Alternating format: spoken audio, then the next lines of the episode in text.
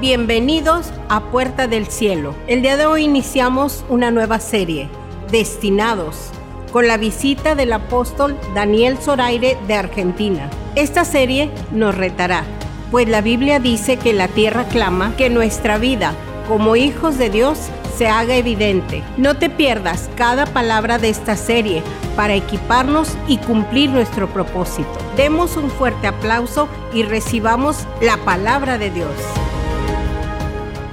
Quiero hablarles en esta hora de uno de los temas que son realmente importantísimos en la vida del ser humano, que son las crisis. Porque las crisis las hemos pasado todos. Las crisis Quizás usted en esta mañana está en una crisis. Lo cierto que las crisis son situaciones graves que pasa el ser humano. Son situaciones decisivas que ponen en peligro el desarrollo de la vida de una persona. Las crisis son situaciones dificilísimas que pasamos. Ahora los sociólogos dicen que existen cuatro crisis básicas en todo ser humano. La primera crisis es la crisis biográfica. Digan conmigo, crisis biográfica. La crisis biográfica es la crisis donde la persona debe detenerse y conectarse con su propia historia cronológica. Le voy a decir de nuevo, las crisis son momentos difíciles, pero las crisis son diferentes en, las edades, son diferentes en el sexo masculino, en el sexo femenino, pero hay cosas que son comunes de las crisis. Y lo primero son las crisis biográficas. ¿Por qué? Porque son crisis donde yo debo detenerme para conectarme con mi propia historia biográfica. Las crisis deben hacer que vos hagas un balance y que evalúes las prioridades de lo que vos estás tomando en cada decisión de todos los días. Hay un segundo tipo de crisis que es la crisis que se le llama temporal. ¿Por qué? Porque la falta de tiempo es algo cultural. Todos andamos corriendo. A la hora de la mañana nos levantamos vamos a trabajar, estamos continuamente ocupados, es la crisis temporal. Y estas crisis temporales son crisis que no permiten que nosotros aprendamos de las cosas que nos están ocurriendo. No tenemos tiempo de evaluarnos, no tenemos tiempo de saber cómo estamos decidiendo. Usted solo corre, corre, corre y cuando menos se ha dado cuenta, muchas personas han perdido familia, han perdido hijos, han perdido salud, son las crisis temporales. Hay una tercera crisis que pasa el ser humano, que es la crisis de lugar. Diga conmigo crisis de lugar, por favor. La crisis del lugar son los espacios en nuestra vida donde yo no me encuentro identificado con nada, ni tampoco me encuentro formando parte de esta historia. Te sientes solo, que parece que no perteneces a nadie, quizás en esta mañana. Y los que nos están mirando por el video puedan tener esa experiencia. No pertenezco a ningún lado. Es la crisis del no lugar. Y generalmente las crisis del no lugar se dan en determinadas personalidades. Son seres humanos solitarios que de alguna manera no han logrado conectarse con nadie en la vida. Quizás usted está pasando una crisis de, de, no lugar donde dice, no me siento parte de esta familia, no me siento parte de la iglesia, no me siento parte de lo que se está construyendo. Son las crisis del no lugar. Y hay una cuarta crisis que quizá es la crisis que nos afecta a todos. Escuchen lo que dicen los estudiosos, la crisis de la moralidad líquida. Diga conmigo la crisis de la moralidad líquida. Y esto se designa al estado fluido y volátil actual de la sociedad, donde los valores ya no son sólidos, en donde la incertidumbre es algo que experimentamos todos los días. Los cambios son vertiginosos y rápidos y el gran problema es que no nos podemos conectar profundamente con los seres humanos para construir relaciones duraderas. Es la crisis de la modernidad líquida. Los valores han cambiado, la incertidumbre nos está golpeando cada mañana, pero lo más complicado es que no logramos conectarnos, porque el éxito de nuestra vida está relacionada con las personas que yo me estoy conectando. Quizás usted está pasando algunas de estas crisis. Vamos a ir a la palabra del Señor, el libro de Joel capítulo 3 y versículo 9 al 14, nos plantean dónde se produce la batalla de una crisis. Porque toda vez que nosotros vamos a caminar en la tierra, todos los días enfrentamos batallas. Todos los días enfrentamos situaciones difíciles. Y mire lo que dice la palabra del Señor, el libro de Joel acá habla de dos lugares muy fuertes donde se pelea en medio de una crisis. Dice la Biblia, Joel capítulo 3, verso 9, proclamad esto entre las naciones, proclamad guerra. Lo primero que le voy a decir, una crisis no te puede encontrar con las manos abajo. Debe encontrarte una crisis con una actitud de batalla, con una actitud donde vos le vas a dar a la situación que estás enfrentando la medida que debe tener para que vos no pierdas y para que no retrocedas. Le dice, proclamen guerra, es decir, nadie en una crisis puede tener derecho a desanimarse, nadie en una crisis tiene que bajar los brazos. Y dice, despertad a los valientes, dice el versículo 3. Es decir, que hay gente que está dormida en momentos críticos en su vida, pero están dormidos siendo valientes, porque quizá lo que vos estás pensando, te sientes pequeño, te sientes derrotado, sientes que te ha invadido las situaciones negativas, tú eres un valiente, lo único que tienes que hacer es despertarte. Y dice, acérquense, vengan todos los hombres de guerra. Qué fuerte es que una crisis nos aísla. Pero si nosotros en una crisis nos vamos a las casas de los grupos familiares donde estamos compartiendo con los hermanos, en medio de la crisis, como todos decimos, el, una brasa que se aparta del fuego se enfría más rápido. Pero si en medio de una crisis yo me acerco a esa manifestación de Dios que tenemos en las casas de familia, que tenemos en el templo, nosotros no vamos a ser derrotados. Dice la palabra del Señor, miren de interesante la actitud en una crisis, forjad espada de vuestros asadores. Es decir, los asadores, asadones eran herramientas para trabajar la tierra. Y lo que está diciendo, una crisis debe cambiar la herramienta con la cual vos desarrollas tu vida. Esto es interesante porque nosotros cuando pasamos problemas hay que cambiar herramientas. Y acá lo que era de productividad se transforma en un elemento de batalla. Miren, dice también la palabra del Señor, diga el débil, fuerte soy. Otra actitud en medio de una crisis, no permitirme debilidad. Diga conmigo, en medio de la crisis, no me voy a permitir debilidad. Vamos, dígalo de nuevo, en medio de la crisis no me voy a permitir debilidad. Dice la palabra del Señor, juntado y venid naciones todas de alrededor y congregaos. Haz venir allí, oh Jehová, a tus fuertes. Despiértense las naciones. Y acá establece un paralelismo de donde se pelea la crisis en el valle de Josafat. Después vamos a meternos rápidamente las crisis se pelean en dos posiciones. Una es el valle de Josafat. Y dice, ah, porque allí me sentaré a juzgar a todas las naciones de alrededor. Miren esta idea poderosa de Dios. Echad la hoz, porque la mies o la cosecha está madura.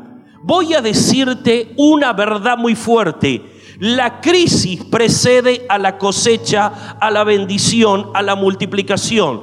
¿Por qué es que nosotros debemos estar preparados? Porque cuando usted cree que está todo perdido, cuando usted cree que está derrotado, lo que Dios te está diciendo es, prepárate porque lo que te voy a soltar es bendición, lo que te voy a soltar es cosecha, lo que te voy a soltar es multiplicación. No quedarás en pequeño, no quedarás en escaso, no serás derrotado. Prepárate porque previo a la bendición está la crisis. Dígale al que está al lado, tu crisis. Vamos, dígale fuerte, tu crisis anticipa al milagro que estás esperando. ¿Cuánto le dan un aplauso a nuestro Dios en esta hora? Brata, prisa, catandere breca, lebrándote de que acá. Y dice, le digo de nuevo el versículo, echa la voz, porque la mies está ya madura. Dice, venid, descended porque el lagar está lleno, rebosan las cubas. Mire, esto es extraordinario. Si usted no baja los brazos, si usted se mantiene firme, si usted le cree a Dios esperanza contra esperanza, usted está siendo uno de los hombres y mujeres que va a recibir el milagro de la manifestación sobrenatural que estamos esperando. Dios siempre ha tenido de repentes. Cuando todo parecía que estaba perdido, los que le han creído a Dios ha venido un de repente y ha cambiado todo el ambiente negativo y Dios ha transformado una aparente crisis y una derrota en una bendición de multiplicación poderosa. Eso es lo que va a venir a los que están en puerta del cielo. Una multiplicación poderosa. Vengo a decirle a tu crisis que no te va a poder detener. Y miren qué maravilloso dice, muchos pueblos en el Valle de la Decisión es el segundo lugar donde se pelean las crisis. Porque cercano está Jehová en el Valle de la Decisión.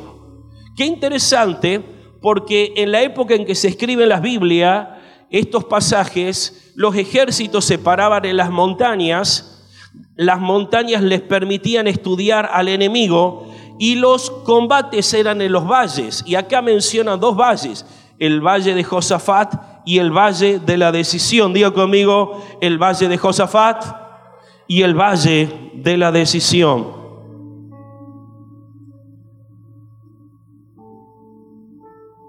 El valle de la decisión el valle de la decisión. Algunos de ustedes deben tomar decisiones. Las batallas se pelean cuando se toman decisiones. Y es interesante que el emocionalista, el almático, toma decisiones siempre equivocadas. Pero la gente madura en medio de la crisis toma buenas decisiones.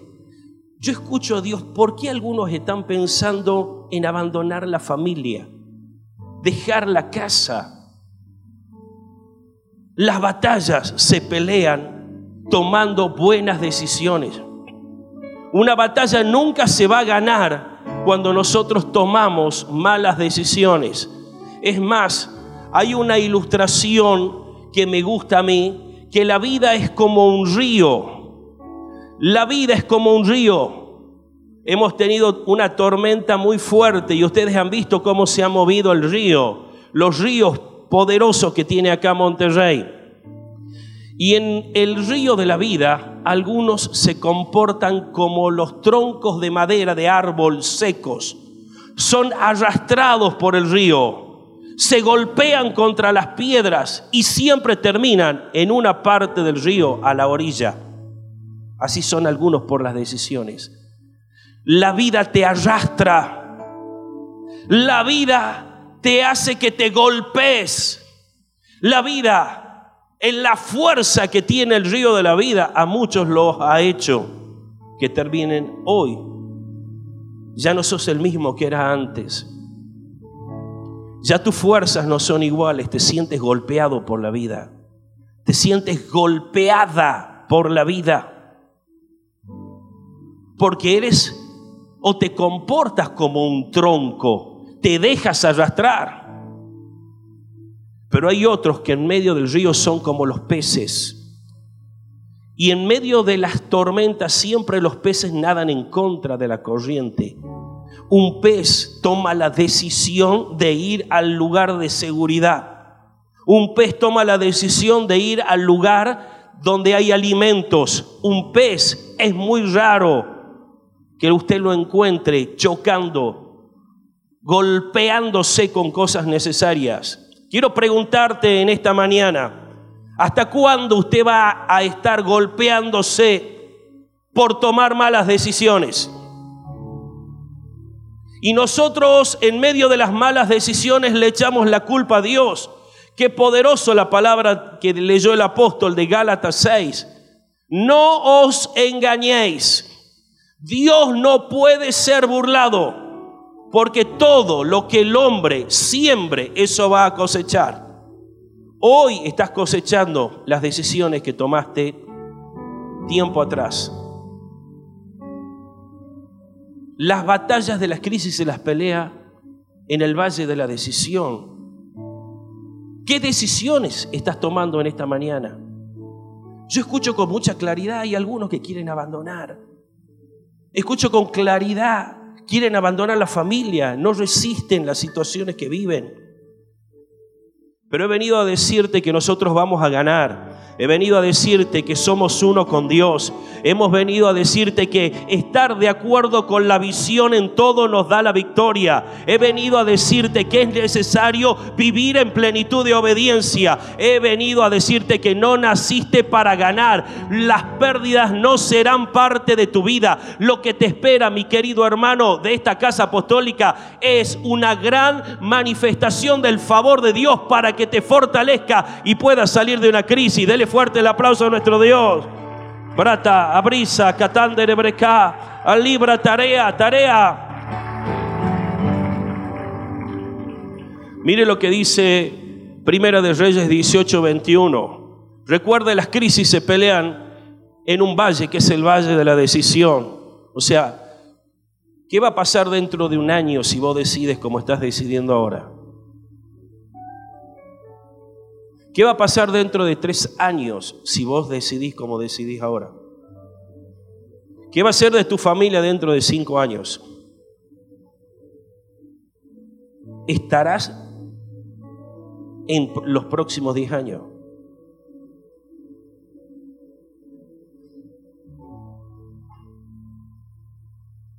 Algunos de ustedes están siendo presionados para tomar malas decisiones. Mire lo que dice la palabra de Dios, Primera de Reyes 18, 21. Acercándose Elías a todo el pueblo, le dijo, ¿hasta cuándo claudicaréis vosotros entre dos pensamientos? Si Jehová es Dios, seguidle. Si Baal, id en pos de él. Y el pueblo no respondió palabra.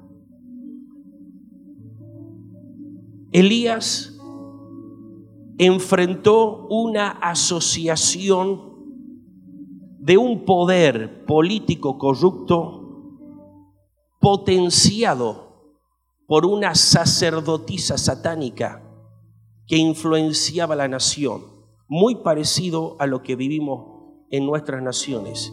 Los políticos, no estamos diciendo de este país o de este lugar, pero esto es una realidad, muchos políticos se han conectado a las fuerzas del mundo oscuro y han invadido la nación con oscuridad. Políticos acompañados de brujos para poder gobernar la mente y el corazón de la gente. Nosotros en medicina tenemos, yo soy médico de profesión, lo que se llama el síndrome de claudicación intermitente que le llaman el síndrome del mirador de vidrieras. ¿Qué pasa?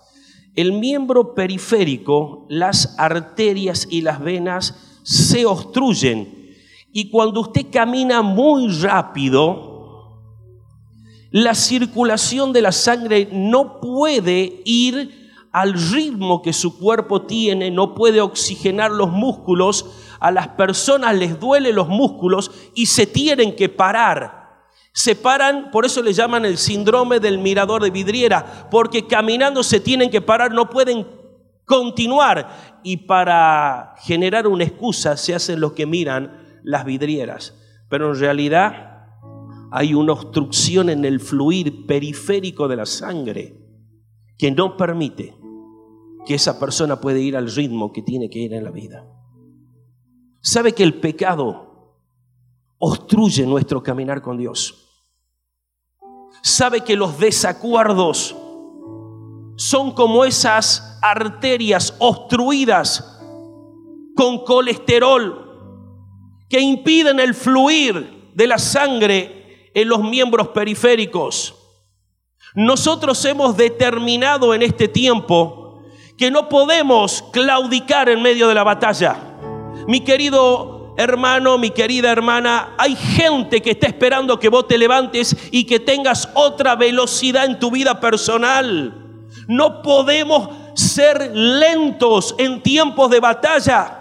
Los enemigos nos van a golpear, los enemigos nos van a derrotar, pero cuando hay un ejército que se está entrenando para pelear en altos niveles, en altos niveles, ese ejército, ese ejército tiene un fluir de Dios poderoso. Por eso es necesario que nosotros en esta hora diga conmigo, Padre Santo, he venido a determinar en esta hermosa mañana que todo lo que está obstruyendo el avance de mi vida será sacado. Señor, quiero que limpies, dígale al Señor, todo lo que está obstruyendo el fluir. Dígale, Padre Santo, necesito tu ayuda para poder avanzar. Dígale al Señor, no quiero ser como los troncos en medio del agua. Quiero ser como esos peces que nadan en contra de la corriente y que llegan al lugar donde quieren llegar. Celébrelo con un aplauso a nuestro Dios.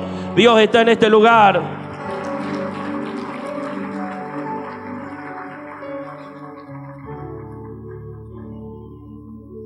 Tus decisiones.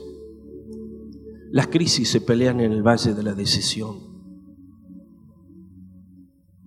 decirle que no a la inmoralidad.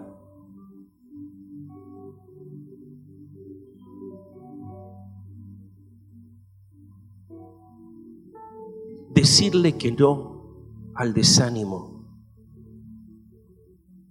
Decirle que no a la confusión. Decirle que no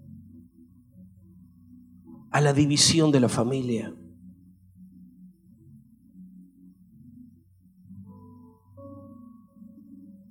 decirle que no a tirar la toalla como esos boxeadores que están en medio de la batalla.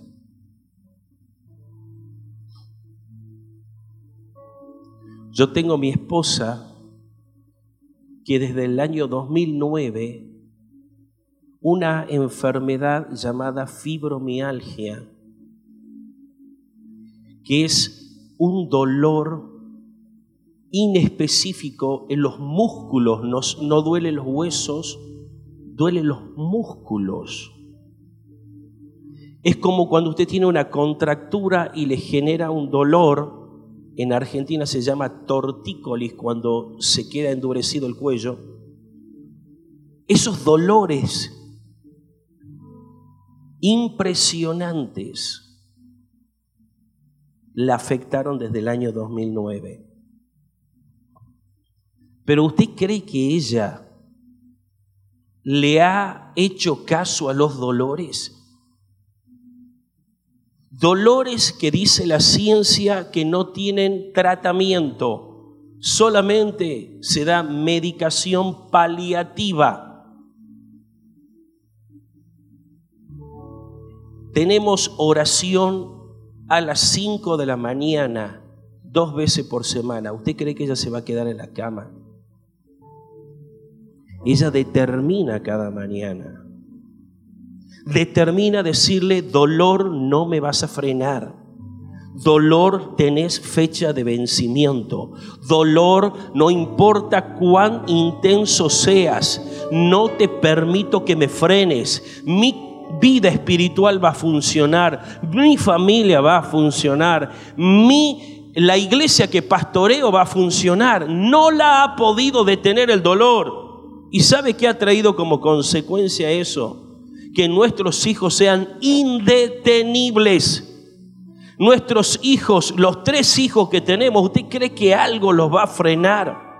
Cuando uno tiene modelos que no se dejan amedrentar por las crisis. Usted no puede bajar los brazos, usted no se puede detener. Usted tiene que tener en cuenta que el Dios que tenemos en algún momento va a soltar el milagro. El, de repente va a venir. Las cosas que parecen frenadas van a ser movilizadas. Yo le creo a Dios y estoy esperando el milagro. Yo le creo a Dios y creo por tu milagro también.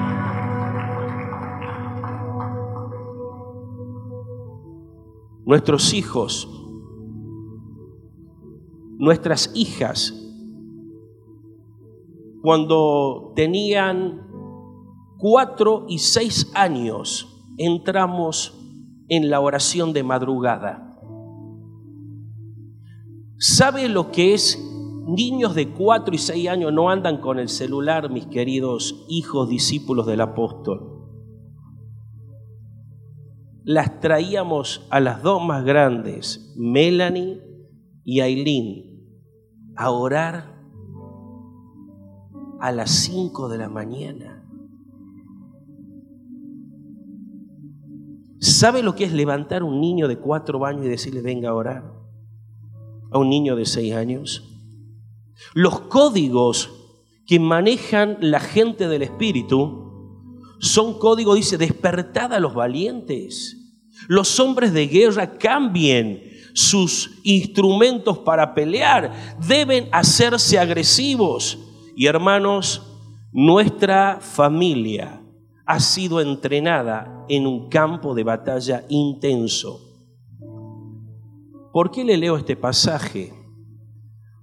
Porque familias cercanas a nosotros han sido brujos de alto nivel, de alto nivel. Yo he llegado a visitar a familias muy cercanas a mí, nos estaban con un cajón de muertos en la casa velándonos. La puerta de nuestro hogar fue, después de los servicios, empapada de sangre,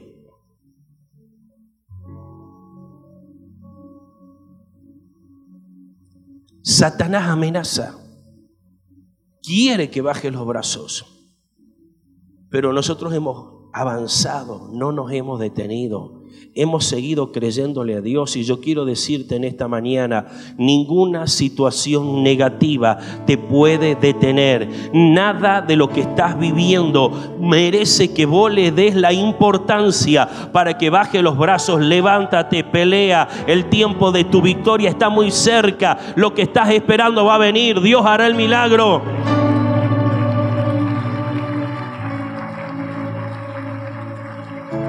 El valle de la decisión.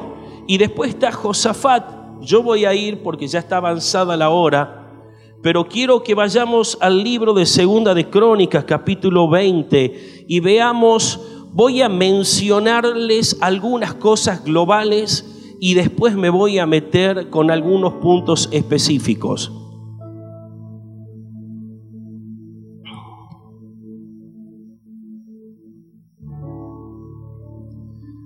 Josafat es una de las historias extraordinarias, porque dice que la batalla se la peleó en el Valle de la Decisión y la batalla se la peleó en el Valle de Josafat. Es decir, Josafat atravesó las mismas experiencias que nosotros atravesamos en medio de las crisis.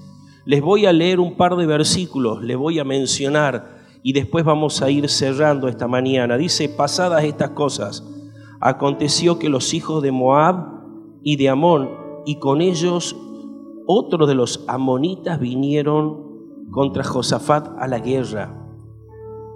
Todos estos ejércitos son símbolos de los problemas que te atacan. A veces no viene un problema, a veces vienen dos, a veces vienen tres, a veces vienen cinco problemas juntos a atacarte. Pero Dios le da las batallas más difíciles a los mejores guerreros. Decirle que está al lado, Dios le da las batallas más difíciles a los mejores guerreros. Vamos, celébrelo con un aplauso. Dios le da las batallas más difíciles por esos dos, tres, cinco problemas. Verso 2, acudieron algunos y dieron aviso a Josafat diciendo, contra ti viene una gran multitud del otro lado y de Siria, y aquí están en Nasesón Tamar, que es en Engadi. Entonces él tuvo temor. Mire lo que produce las crisis. Y Josafat humilló su rostro para consultar a Jehová e hizo pregonar ayuno a todo Judá. Verso 4, se reunieron los de Judá para pedir socorro a Jehová. Y también de todas las ciudades de Judá vinieron a pedir ayuda a Jehová.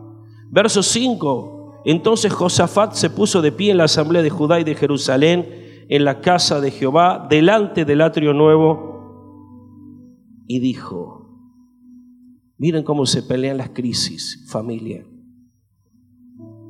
Mire cómo se pelean las crisis usted que está solo o sola. Mire cómo se puede lograr cambiar el destino de algo. Y dijo Jehová, Dios de nuestros padres, ¿no eres tú Dios de los cielos y tienes dominio sobre todos los reinos de las naciones? ¿No está en tu mano tal fuerza y poder que no hay quien la resista? Dios nuestro, ¿No echaste tú a los moradores de esta tierra delante de tu pueblo Israel y la diste a la descendencia de Abraham tu amigo para siempre? Y ellos han habitado en ella y te han edificado en ella santuario a tu nombre, diciendo, si mal viniere sobre nosotros, o espada de castigo, o pestilencia o hambre, nos presentaremos delante de esta casa y delante de ti, porque tu nombre en esta casa puerta del cielo es grande. Y a causa de nuestras tribulaciones clamaremos a ti y tú nos oirás y salvarás. Ahora pues, he aquí los hijos de Amón, de Moab y los del monte de Seir, a cuya tierra no quisiste que pasase Israel cuando venía de la tierra de Egipto, sino que se apartase de ellos y no los destruyese. He aquí, ellos nos dan el pago viniéndonos a arrojarnos de la heredad que tú nos diste como posesión. Las crisis vienen a sacarte de tu lugar asignado si no las enfrentas correctamente. Puedes perder tu trabajo, puedes perder tu familia, puedes perder tu lugar.